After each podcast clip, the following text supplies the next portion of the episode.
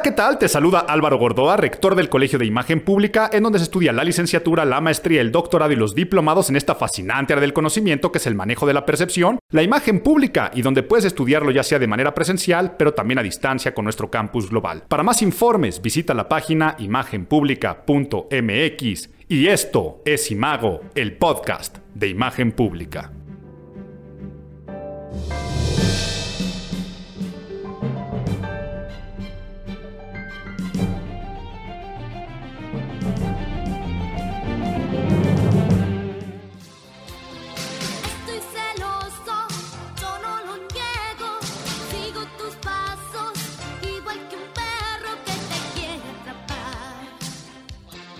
Abril, abril se nos fue el mes de abril. ¿Quién me ha robado el mes de abril? Decía Joaquín Sabina, pero decido empezar fondeando con una canción que a mi parecer es la canción más emblemática y representativa de los 80, una de las canciones más bellas jamás compuestas lírica y melódicamente por este genio musical Pablo Ruiz, más conocido como Pablito Ruiz, cachetada. Empezamos de esta forma el mes de abril y no, no es cierto.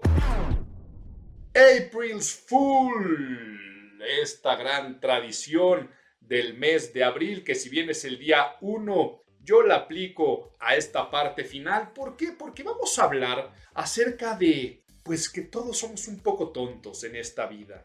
Y dentro de esas tonterías que nosotros hacemos, a veces hasta llegan a festejarse. Tuve la oportunidad de estar este mes, el domingo fue, que fue, dejar nuevo cuentas mentales rápidas, domingo 24 fueron las elecciones en Francia entre Macron para reelegirse y Marie Le Pen, esta mujer de ultraderecha, y tuve la oportunidad de estar en el país galo observando algunas cuestiones en torno a esta elección, pero salió la plática en torno al el April's Fool y me enteré de dónde viene la tradición. Yo pensé que era una tradición estadounidense y resulta que es una tradición francesa y me puse a pensar en torno a estas personas que cometían tonterías. Les voy a contar la historia más adelante con lo de abuelito, cuéntame un cuento en esa sección, pero no me pierdo porque vamos a hablar acerca de dos cosas. Vamos a hablar acerca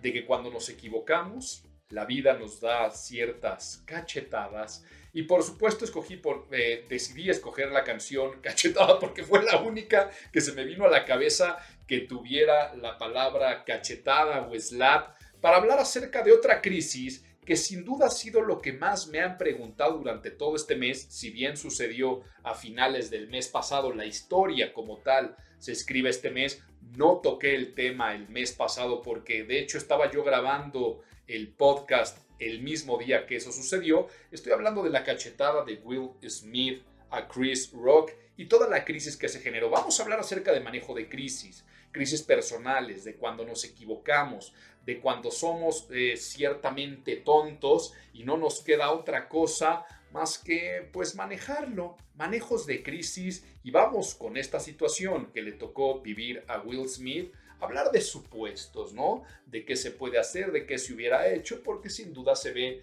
dañada la imagen pública, pero quitémonos el mal sabor de boca eh, musical y a ver, ayúdenme a elegir canciones, no de cachetada, pero canciones representativas del mes de abril, a ver cuál se te puede llegar a ocurrir. A mí se me ocurre, pues bueno, como fan de Sublime hay una que se llama April 29, 1992, Miami. Como fan de Prince, ¿cómo es esta canción de Prince de que hay una que dice que tal vez a veces llueve en, en ay, viene en el libro donde viene Kiss, en el que sale ahí medio, medio desnudo. Ay, no puede ser que se me vaya a olvidar la de Sometimes It Snow in April. A veces nieva en abril. Se me ocurre April Paris. Mira, ahora que estábamos hablando de, de Francia, de Louis Armstrong. April Comes, o cómo se llamaba esa de Simon and Garfunkel. No sé. Ah, dije la de quién se ha robado el mes de abril, que no soy muy fan de Sabina. Pero ya, esto era nada más para hacer un detox mental musical y que no se vayan a quedar cantando cachetada este, en sus mentes, porque ahí sí, una vez que se mete una canción como esa en tu cerebro, no sale y no quiero que eso te vaya a pasar en este mayo. Pero vamos entonces a meternos directamente al tema de manejo de crisis y vamos a ponernos académicos, vamos a ponernos nerds. Get those nerds! Nerd! Nerds! Me quise poner académico porque lo primero que tenemos que entender es claramente qué es una crisis, porque hay confusión a veces al respecto con cualquier problemática de imagen. Y desde el punto de vista de imagen pública, una crisis va a ser una situación complicada e inesperada, quiere decir nunca nadie lo podía prever, en la que se producen algunas dudas acerca de que un asunto o proceso pueda continuar, modificarse o terminarse en términos de reputación, porque es lo que se está comprometiendo. Y esa reputación, esa percepción arraigada en el tiempo, quiere decir que va a cambiar y por lo tanto se puede perder mucho en poco tiempo. Puede ser algo que declaraste, algo que te sucedió, algo del pasado que resurge y que tú no tenías pensado que te fuera a alcanzar. Pero no todo en, lo, en la vida, todo lo malo que pasa puede llegar a ser una crisis. Para ser una crisis tiene que seguir estos eh, cinco elementos que te pido por favor que ya sea que los apuntes, que recurras a este podcast cada vez que tú piensas que caíste en una crisis, para que realmente puedas ver si hay o no hay crisis. Porque únicamente debes de considerar un manejo de crisis cuando cumples con estos seis requisitos. A veces son eventos desafortunados que no dañan tu reputación. Incluso a veces esos, este, estas acciones desafortunadas o sucesos que nos pasan son simplemente una desgracia, una tragedia, no haber conseguido algún objetivo. O sea, por ejemplo, si la selección de fútbol de un país no califica un mundial, no es una crisis. Si es desafortunado, claro, puede haber algo de mancha a la imagen, sí, pero no de crisis, ¿no? Eh, ya no entenderán por qué lo digo.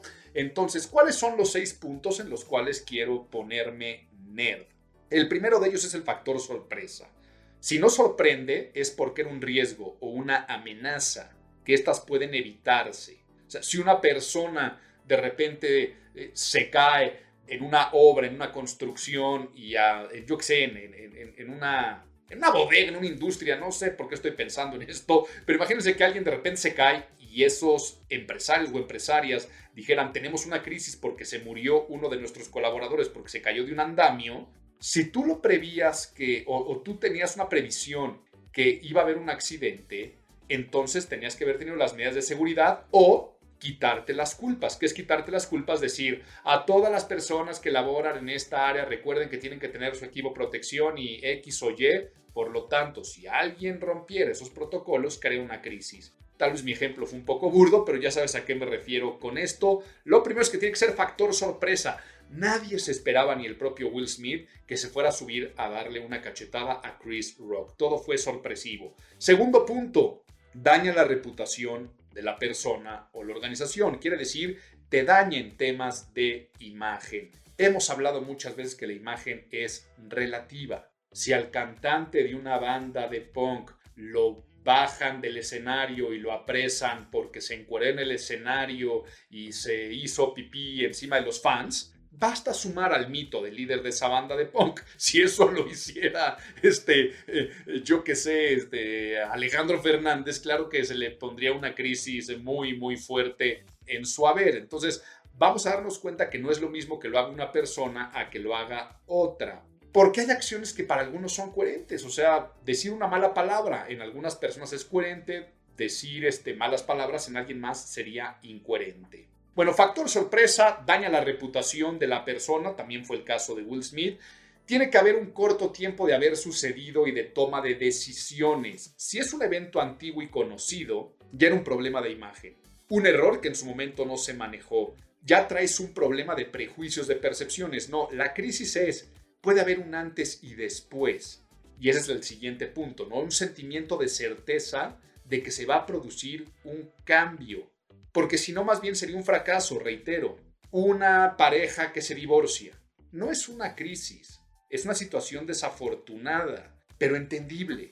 No se pasó al siguiente partido del Mundial, como decía, no se calificó. Sí, qué mala onda, qué fracaso, pero puedes entender que pudo haber algo más para que se dieran estas cuestiones. Si el divorcio se da por una cuestión de culpabilidad tuya, entonces ahí sería una crisis, ¿ya lo entendiste? O si de repente no se pasa a un partido de un mundial porque un equipo decidió pelearse y agarrarse a golpes y los expulsaron a muchos y perdieron el partido por esa razón. Sí, eso ya sería incoherente. Por fallar un penal dice, sí, qué mala onda, pero termina siendo entendible dentro de las reglas del fútbol. Y la última y la más importante es verdad y hay evidencia. Muchas veces estarás involucrado o involucrada en chismes, en dimes, en diretes, en rumores, en suposiciones y otro día si quieren hablamos acerca de esos temas. Quiere decir que si es verdad y es evidente es que no lo puedes negar. Todos vimos en la televisión a Will Smith. Y bueno, si no lo viste en televisión, porque ya casi nadie ve este tipo de eventos de esa forma, pero te llegaron memes, te llegaron videitos y es evidente el golpe y es verdad que eso sucedió. Si te das cuenta es una manera de hacer una checklist. Fue sorpresivo, daña la reputación, pasó hace poco, hay una certeza de que se produce un antes y después, es verdad y es evidencia, habemos crisis, tenemos crisis y hay que saber cómo manejarla. Y sobre esto vamos a hablar en las recomendaciones que, que, vamos a dar, porque quiero que sepan que de análisis del mes, en la sección de análisis del mes, ay, ahora que estaba haciendo mi checklist de cosas que podríamos estar analizando, pues ya que era el April Fool, pues muchos fools o muchas tontadas, lo digo aquí con, es un clásico, ¿no? Con todo respeto, puedo decir esta cuestión de, de, de babosadas, tristeza, ¿no? Yo creo que es más tristeza los temas que tendría que analizar que han sucedido en México, que podrían ser desde, ya, desde el podcast pasado hablaba lo que iba a pasar con la revocación del, del, mandato y tal cual ese tipo de cuestiones sucedieron. O sea, fue más gente a ver a Coldplay en los conciertos que tuvo en México que en la participación de ese ejercicio. Si analizo desde eso hasta Donald Trump diciendo que es Tal cual las palabras fue me doblé y se dobló Andrés Manuel López Obrador. Híjole, ay, no me gusta desgastarme ya analizando y no creo que haya otra noticia más que la estela del mes pasado de Will Smith y Chris Rock que se me hace interesante desde el punto de vista de imagen pública, que recuerden que de esto se trata este podcast y mis análisis para allá van. Pero bueno, lo prometido es deuda, les dije que les iba a contar acerca de el April's Fool y el origen porque me contaron la historia, fue nueva para mí y me encantó y espero que te interese. ¿Me cuentas un cuento? Pues bueno, la historia interesante que me contaron en torno a el Día de las Bromas de Abril o el April's Fool's Day, el April's Fool que originalmente era el pez o pescado de abril del el francés y perdonarán mi francés y la mala pronunciación, algo así como el poisson de abril, el pez de abril. ¿Por qué el pez? Porque a partir del día eh, 25 de marzo se empezaba a festejar el año nuevo y culminaba el día primero de abril por una cuestión meramente astronómica en la que el hecho de que el Sol abandonaba la constelación de Pisces, exactamente el primero de abril. Y por eso se festejaba el primero de abril el año nuevo. Incluso Napoleón I se casa eh, un primero de abril y se le empieza a llamar también a él el pescado de abril. Pero entonces todo esto viene con un festejo de año nuevo. Pero después, en el siglo XVI, cambia, ¿no? Cambia todo, viene el edicto de Rusillón y es cuando el año nuevo se traslada al primero de enero, ya basándose totalmente en el calendario de gregoriano, ¿no? Entonces, ¿qué es lo que pasa? Que Francia ya tenía muchas colonias y muchas de estas colonias eran en América ya tenían influencia desde la zona que podríamos hablar de, de, Luisiana, de New Orleans y todo eso, pero por supuesto hacia Martinica, las Guyanas, muchas islas del el Caribe, Curazao y demás. Y entonces, ¿qué pasó? Que como pasaba tanto tiempo en que las noticias llegaran y en que cambiaran las tradiciones, todas las colonias francesas, americanas, colonias protestantes estadounidenses, tardaron en adoptar mucho también el calendario del, Papa Gregorio, ¿no? El calendario gregoriano, y siguieron celebrando el Año Nuevo el primero de abril, y por eso, sobre todo esto, ya estamos yéndonos, piensen, no de las colonias, pero luego con los estadounidenses, de la Iglesia Católica Apostólica Romana hacia la Iglesia Protestante, los cambios con el cisma de la Iglesia y demás, los protestantes no, dese- no deseaban tampoco tener el calendario gregoriano y entonces seguían festejando el primero de abril y se les conocía a los estadounidenses como tontos, ¿no? Como los tontos de abril. Y yo sé que al día de hoy, pues tal vez el apelativo tonto puede ser, eh, pues muy, muy, muy peyorativo, pero también finalmente los estadounidenses acabaron adoptando la costumbre del April's Fool y que se trata ahora de hacer bromas inocentadas. Por eso en culturas más latinas, por ejemplo en México, pues esa tradición se retoma el Día de los Santos Inocentes o a veces también el Día de las Mulas. Y era la historia que les quería contar porque se me hizo extremadamente interesante, pero lo vi prudente porque a veces hacemos situaciones que nosotros no pensamos que son negativas y terminan siendo malas. Soy un convencido de que la gran mayoría de las crisis que nos suceden como seres humanos son por, pues porque no somos perfectos. Y porque finalmente, por más que yo hable de estos temas, pues me he equivocado muchas veces en la vida. Y tú por más que estudies de estos temas, también te has equivocado y te seguirás equivocando. Errar es humano. Y yo estoy convencido que Will Smith tiene una cruda moral profunda de arrepentimiento de condición humana y de pensar por qué actué así, por qué no hice las cosas diferentes, por qué la cabeza no pudo estar más fría. Y así nos pasa constantemente como seres humanos. Algún día podrás decir, ¿por qué bebí de más e hice el ridículo o insulté? Eh, ¿Por qué le dije eso a la persona que tanto amo? ¿Por qué este, eh, mandé el correo electrónico cuando estaba, o el mensajito de WhatsApp cuando estaba enojado? Y este tipo de situaciones nos pasan y a veces hasta por, no estoy diciendo desinterés, sino es por descuido, por no tener cuidado, hacemos cosas que nos perjudican en el trabajo, a nivel social, en muchas situaciones de esta vida.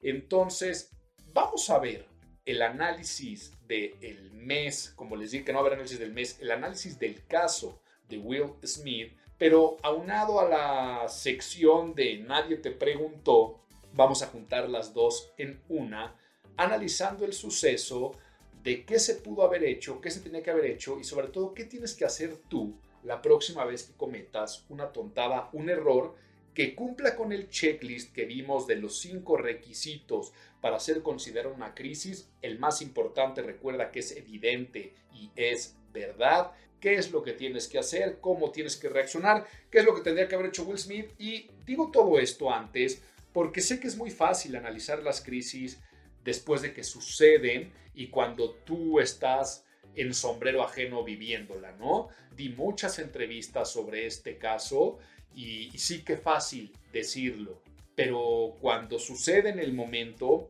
es complejo y por eso uno de los trabajos más gratificantes, pero también mejor pagados para los consultores en imagen pública. Yo trabajo al mes unos 3, 4, porque sí les, les prometo que es uno a la semana, casos de manejo de crisis. Esto también se los digo para todos aquellos que quieran dedicarse a la consultoría en imagen pública, que sepan que un gran área de trabajo es esta, el manejo de crisis. Por lo tanto, tal vez hasta pecando de dar mi trabajo gratuito con las recomendaciones que a continuación vamos a dar. Ahora sí, recomendaciones para manejo de crisis.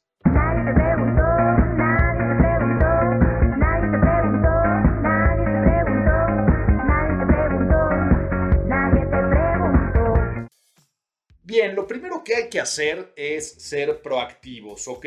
No puedes dejar que una vez que sucedió algo que dañe tu reputación y que fue evidente y fue verdad, el tiempo lo haga más grande y que otras personas opinen y que el daño a tu reputación y en boca a boca se haga mayor. Fue lo que pasó con Will Smith. Will Smith no manejó rápido su crisis. Al día siguiente de los Oscars todos estábamos hablando de lo que pasó, los supuestos, los programas de opinión, de entretenimiento y Will Smith no se había pronunciado. Se tardó más de 24 horas en pronunciarse y eso nunca es recomendado. Por lo tanto, una gran proacción sin dejar vacíos de información. Ejemplo, te pusiste borracho o borracha en una fiesta, te equivocaste, hiciste algo negativo y tú dejas que pase después una semana sin dar la cara, se va a hacer mayor el chismerío. Desde que puede ser hasta con tu pareja, familiares, a quien insultaste o con quien te vio así de borracho. Quiere decir que al día siguiente despertándote tendrías que manejar la situación. Eso es con todo. Entonces, una gran proacción. Y lo primero que tu cerebro tiene que ponerse en mood es en mood de culpas. Quiere decir, tienes que encontrar cuánta culpa tienes de la acción negativa. Va a haber momentos donde tengas totalmente la culpa, pero va a haber momentos en los que puedas tener algunos chivos expiatorios. Quiere decir algo que pueda limpiarte la culpa. Nunca fabricarlos, nunca poner pretextos, nunca poner excusa. O sea, ¿a qué me refiero? No podrías decir este, es que los hielos este, tenían éter y por eso me puse borracho. O es que tu primo me metía caballitos de más. No, a ver, tú finalmente los aceptabas. Eso no es encontrar culpables, sino encontrar culpables puede ser una situación como, yo qué sé, vas manejando y atropellaste a alguien. No sé por qué estoy pensando en, en- ejemplos tan, tan burdos, tontos o absurdos, pero es para que hacerlo muy simplista. No es lo mismo tú venir borracho, borracha, manejando, pasarte un alto a toda velocidad y atropellar a alguien, que decir, tienes una culpa enorme que tal vez estoy manejando de manera prudente y que una persona de manera imprudente se cruce la calle enfrente de un camión y se te aparezca y que no había ni paso peatonal ni semáforo y que tú no hiciste nada. Quiere decir, ahí la imprudencia de la otra persona también tuvo ciertas culpas. Y es que cuando tú tienes culpa, tienes entonces que ir por la disculpa. A ver, perdón, creo que me estoy confundiendo. Vuelvo a empezar. Si tú no tienes la culpa, tienes que ir por la disculpa. ¿Ok? Tienes que decir, ok, sí, fue una situación desafortunada, pero también hay otros culpables. Quítame algo de culpa o quítame totalmente la culpa. Cuando sí tienes la culpa total, tienes que ir tras el perdón. Y la gran mayoría de las veces en las crisis tienes que irte al perdón. Entonces, vamos al caso de Chris Rock y Will Smith. Situación desafortunada, evidente, verdad, daña la reputación. Primer error, dejó pasar mucho tiempo. Se tuvo que haber pronunciado desde la misma ceremonia o para eso tenemos ahora nuestras redes sociales. Después del acontecimiento, de hecho, su equipo yo creo que tuvo que haber trabajado y por alguna razón decidió no actuar. Pero tuvo que haber puesto un tweet tan sencillo como romper el silencio y decir algo como so sorry, so, so ashamed, este, o algo así que rompiera el silencio de entrada aceptando su culpa y pidiendo perdón. Ya al final diré todo un supuesto de cómo yo lo hubiera manejado. Ya una vez que nosotros tenemos esta situación de quiénes son los culpables, si tengo que ir por la disculpa o tengo que ir por el perdón, lo primero que tengo yo que hacer cuando estoy en una situación de crisis es aceptar la realidad, no negar lo que es verdad y es evidente. Y eso es lo que me refería con romper el silencio. Tus primeras palabras tienen que ser de aceptación. Imagínate que te pusiste borracho, borracha, como decía, a la siguiente mañana cuando te despiertas ya en sobriedad, lo primero que tendrías que decir es, ayer me equivoqué, bebí de más de manera irresponsable, hice el ridículo y te lastimé y me lastimé a mí mismo y por lo tanto te pido perdón. Es lo primero que se tendría que decir. O sea, Will Smith tendría que haberse pronunciado diciendo, me equivoqué y ofrezco disculpas. Disculpas a Chris Rock, disculpas a, mi familia, disculpas a la academia, a los otros ganadores, yo qué sé. Para después, ya una vez que rompiste el silencio, haces tu estrategia de comunicación explicativa. Es cuando los artistas ya suben un comunicado de prensa, es cuando pueden dar una entrevista en exclusiva, es cuando hay, en los famosos se maneja de manera un poco más grande. En tu caso en particular, es cuando ya enfrentas la situación, pero desde un vínculo emocional y donde entra un proceso de negociación. Negociación es, si no hubo tanta culpa de tu parte, ahí es donde dices, sí, pero también entiende, por favor, esto que me pasó, esta otra situación, me equivoqué por X o por Y. Y es donde tal vez tú muestras arrepentimiento, tristeza, coraje, por eso digo, en crisis la gente no entiende de razones, entiende de emociones. Y es donde das algo a sacrificio, algo tienes que perder. Entonces, vamos con el supuesto caso del borracho o la borracha que se despertó. Rompe el silencio diciendo, ayer me equivoqué, bebí de más, ofrezco disculpa. Viene la parte de negociación y vínculo emocional. estoy profundamente avergonzado, arrepentido. Aquí es donde empiezas a llorar si es que es necesario. Y es cuando empieza a decir cosas como, te prometo que no volveré a beber. Pero ojo con lo que prometes. Si dices, no, volver, no voy a volver a beber en mi vida, lo tienes que cumplir porque si no se te hace una nueva crisis. Entonces, tú aquí tienes que saber en una negociación qué tanto ofreces.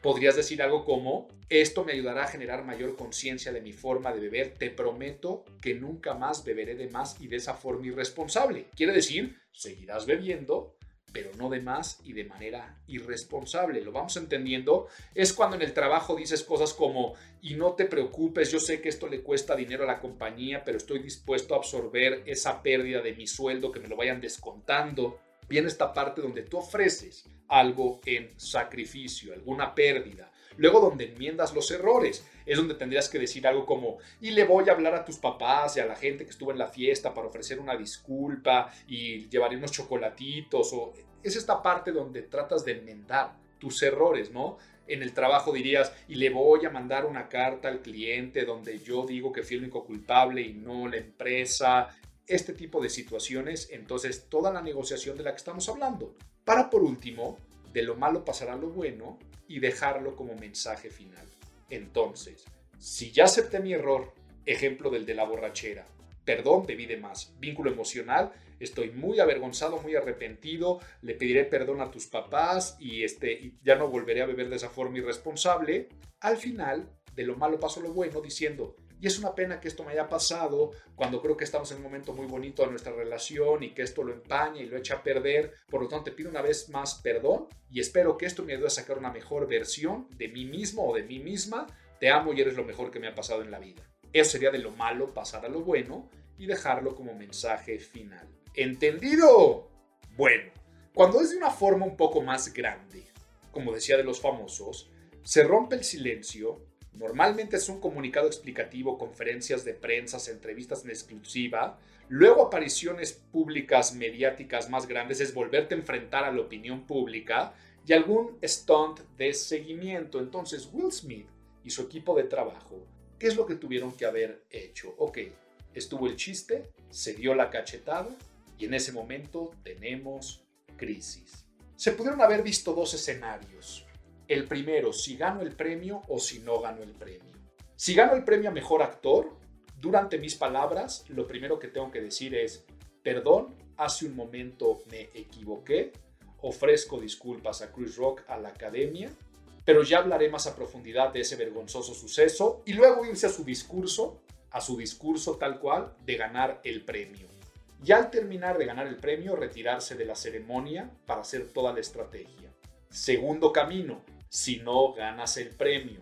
Si no ganaste el premio, te quedas en la ceremonia porque si no pareciera que te ardiste y que además te fuiste, pero antes de que termine la ceremonia pones un tweet de perdón diciendo muy avergonzado con lo que pasó, ofrezco unas disculpas a todas las personas involucradas, ya hablaré a profundidad de este vergonzoso suceso que desafortunadamente empaña la noche.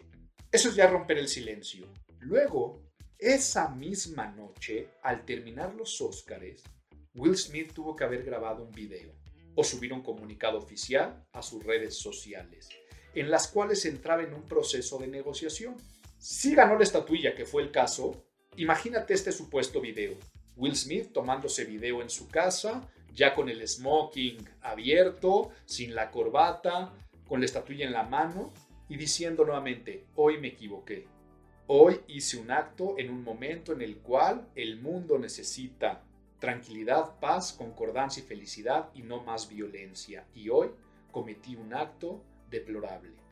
Como ya lo dije en mis palabras, ofrezco disculpas a Chris Rock, a la academia y a los ganadores de esta fiesta que yo empaño. Eso es lo que tuvo que haber empezado a decir en ese video. Luego, la parte de negociación. Estoy muy feliz por haber ganado este trofeo pero creo que no seré recordado por haber ganado como mejor actor, sino seré recordado por esa cachetada. Por lo tanto, en este momento regreso mi estatuilla. Ese tendría que haber sido el sacrificio.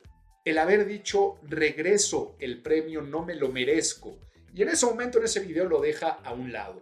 Para que al final poder dar un poco de culpa a Chris Rock en el sentido de Chris se cree un comediante y las figuras públicas tenemos que aguantar ese roast pero ha sido muy desgastante y muy desagradable lo que hemos vivido Jade y yo con su enfermedad. Sé que ese chiste no causó gracia. Incluso yo cometí un error al principio al, reírme y no supe cómo reaccionar por defender el honor de mi familia. Pero una vez más digo que me equivoqué. Le echas un poquito la, la piedra a, este, a Chris Rock.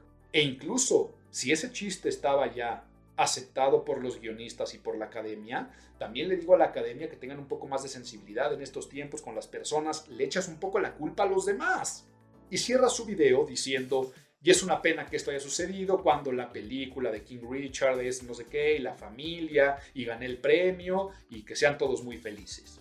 Esto hubiera hecho que al día siguiente no estuviéramos hablando de la cachetada, sino de la cachetada más el comunicado de Will Smith, ya hubiera sido por video, por escrito, por texto, hubiéramos hablado de qué tiene que decir Chris Rock, hubiéramos hablado de qué tiene que decir la academia, y no nada más de la cachetada.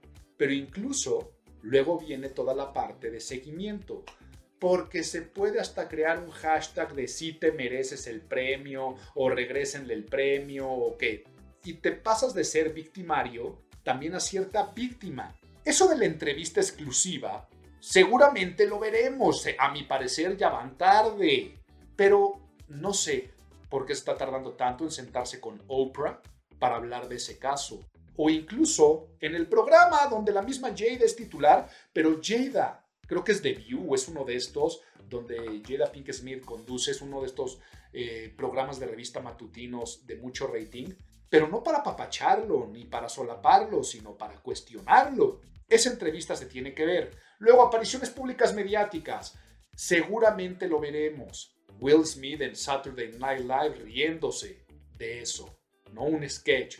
Will Smith subiéndose un escenario en un stunt, en algún montaje con Chris Rock, como invitado en alguno de sus shows de stand-up, eh, los dos juntos en un podcast donde los invitan, en el de Joe Rogan o yo qué sé, en el programa de Howard Stern. Algo así tiene que empezar a suceder de apariciones públicas mediáticas donde poco a poco se empiece a reír también de esa situación, ¿ok? Eh, subirse al tren el mismo dejar de que se rían de él a reírse con esta situación desafortunada y para finalmente pues abocar por la no violencia y por trabajar y trabajar mucho para que si bien quedará como una mancha en el expediente, que incluso la figura de Will Smith pueda salir más grande. Así es como se tendría que manejar un caso de estos, pero que nos deje el aprendizaje a las cachetadas que todos damos constantemente en esta vida, a las tonterías que cometemos, no solamente en April somos full, sino somos tontos por naturaleza los seres humanos.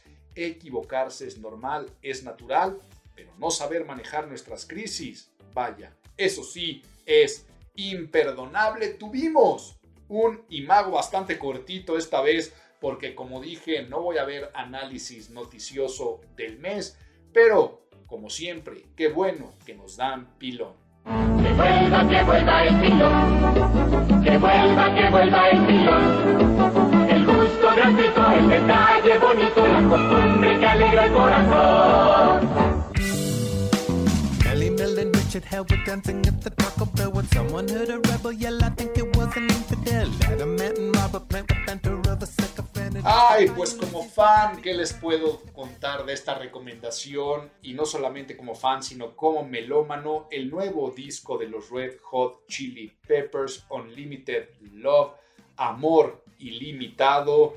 Y vaya discazo fueron a ser los Peppers en su mejor alineación, porque sí, no hay duda que la alineación de Anthony Kiddis con Flea, con Chad Smith, no es nada sin John Frusciante. Sabemos que sus discos más emblemáticos, sus mejores canciones, las líneas melódicas de Frusciante, este, los arpegios que hace con, con la guitarra, es una total belleza y creo que este disco es el disco más Pepper que podemos encontrar en el sentido de ves pasajes que te recuerdan a todas las etapas de los Red Hot Chili Peppers y donde todos tienen el mismo protagonismo. Nunca había visto tanto protagonismo, por ejemplo, de, Chad Smith. Siempre es considerado como pues, un baterista rítmico que dialoga maravilloso con Flea, pero Flea es el protagonista de la sección rítmica. Este, en este disco, vaya, eh, en, híjole, ¿en qué canción es? Aguántenme tantito a tener un poco de memoria. En la de These Are the Ways. Pero eh, no me pierdo. Lo que les quiero decir del protagonismo es que todos tienen el mismo peso y encuentras la conjunción perfecta de composiciones compartidas porque todas las canciones están firmadas por los cuatro. Y vaya disco que les digo, hablo desde el fanatismo, ¿no? La primera vez que lo escuché dije, wow, qué buen disco, pero no hubo ninguna canción que me llamara tanto. Hoy, o sea, no lleva más de un mes, porque de hecho tiene menos de un mes de que salió.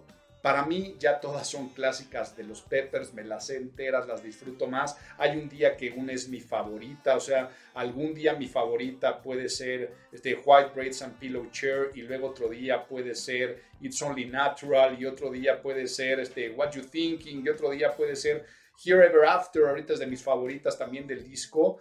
Y ya ustedes me dirán, Álvaro, si eres demasiado fan o si la realidad estamos viendo uno de los mejores discos de este año porque sorprendentemente, y esto es lo que más feliz me tiene, se puso como número uno de ventas y algunas canciones de streaming, algo que no se había visto de un disco de rock y sobre todo de los clásicos del rock en estas épocas tan hip hoperas, raperas, reggaetoneras, hipoperas y cape poperas. Que haya llegado el de los Red Chili Peppers a número uno también habla mucho del tipo de disco que es. Disfrútenlo mucho y nos vemos el próximo mes en Imago, el podcast de imagen pública.